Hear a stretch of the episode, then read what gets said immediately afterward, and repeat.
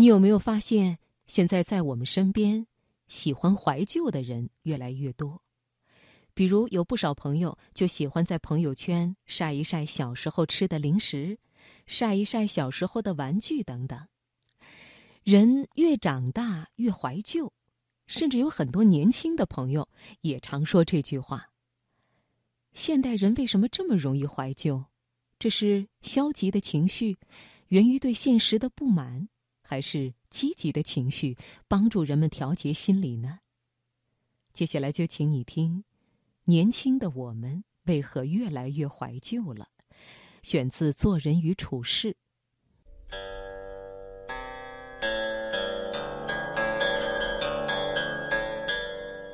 一张琴，一轴画，一朵青花，一方古月。一寸光阴一壶酒，一纸诗书一年华。年华，年华。久远的历史，漫长的光阴。寂静之时，放慢生活脚步，享受生活美学。财经夜读倾情奉献生活中的美学，共享一段诗情画意的。典雅人生，人生，人生。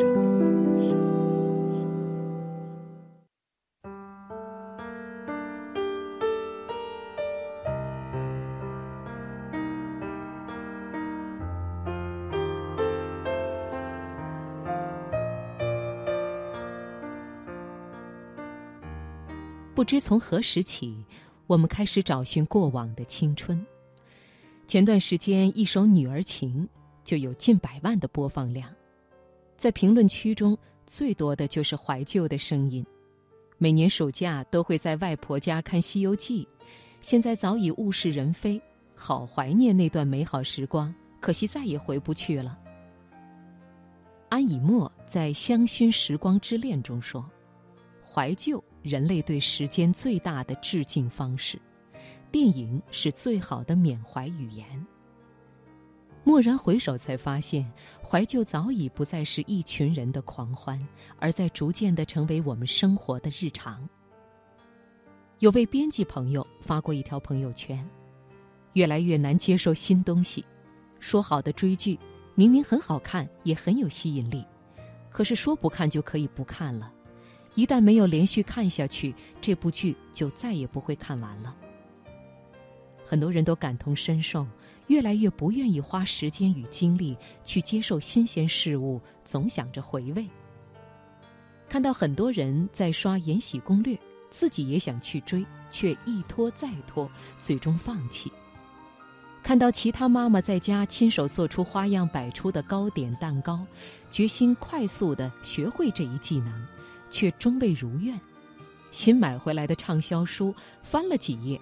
发现远不及经典名著高深，便束之高阁。但是，当我们真的放弃了对这些新鲜事物的学习追求，一心怀旧时，却又经常心心念，深以为憾，害怕自己落伍掉队。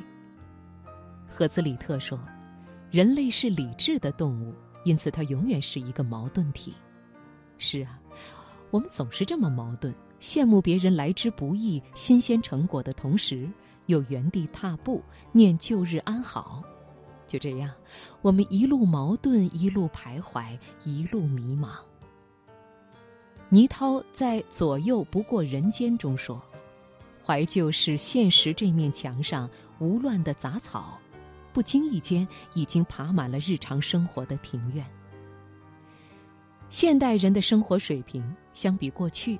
提高的自然不是一星半点儿，但是为何这么多人，尤其年轻一代，都不停的迈向怀旧行列呢？我想大概有三方面的原因。第一，情感寄托。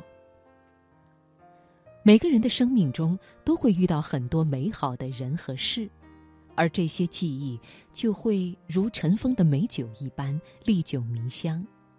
简单的说，就是即便你去五星级饭店，也依然不可能吃到妈妈的味道。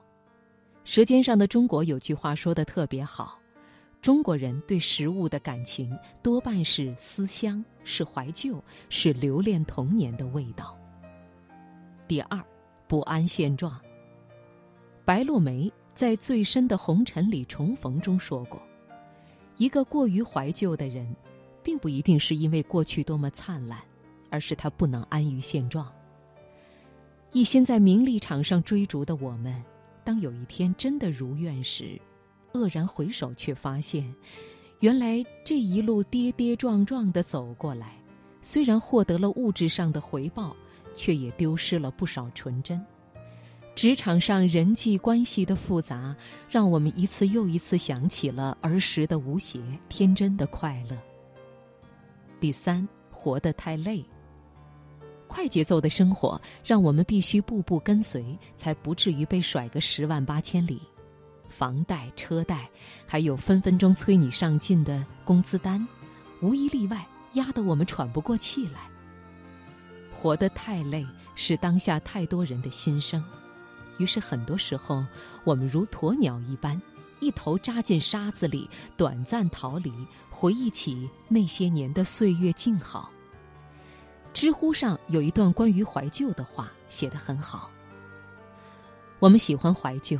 其实远不止情感上的需求，就像我们的智慧和经验，不少来自于记忆和思考。怀旧也是一种整理。怀旧作为一种普通但是又难得的情怀，固然美好，但我们毕竟不可能一直活在过去。我想，定位现在，拥抱未来，才应该是我们缅怀过去的真正意义所在。所以，我们很有必要用实际的行动把握当下，弥补过往生活的遗憾。不必总是感念儿时走亲戚的温馨画面，现在就可以放下手机，多多走动，让亲戚不至于仅仅成为有血缘关系的路人。放下生活中的不快与包袱，约上三五好友，痛快地打场篮球。说不定就能找到儿时对着绑在大树上的简易篮筐投球时的酣畅淋漓。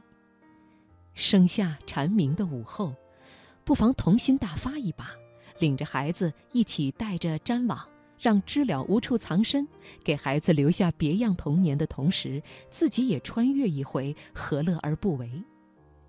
人们经常讲，小时候幸福是一件简单的事。长大了才发现，简单是一件快乐的事。遗憾的是，我们总是把简单的日子变得纷繁复杂，与快乐失之交臂。就像朱德庸说的：“人生只有一条线，但是我们把它弄成了无数条，然后把自己捆绑住。”试一试，也许。生活可以不这样焦灼辛苦，把自己搞得身心俱疲。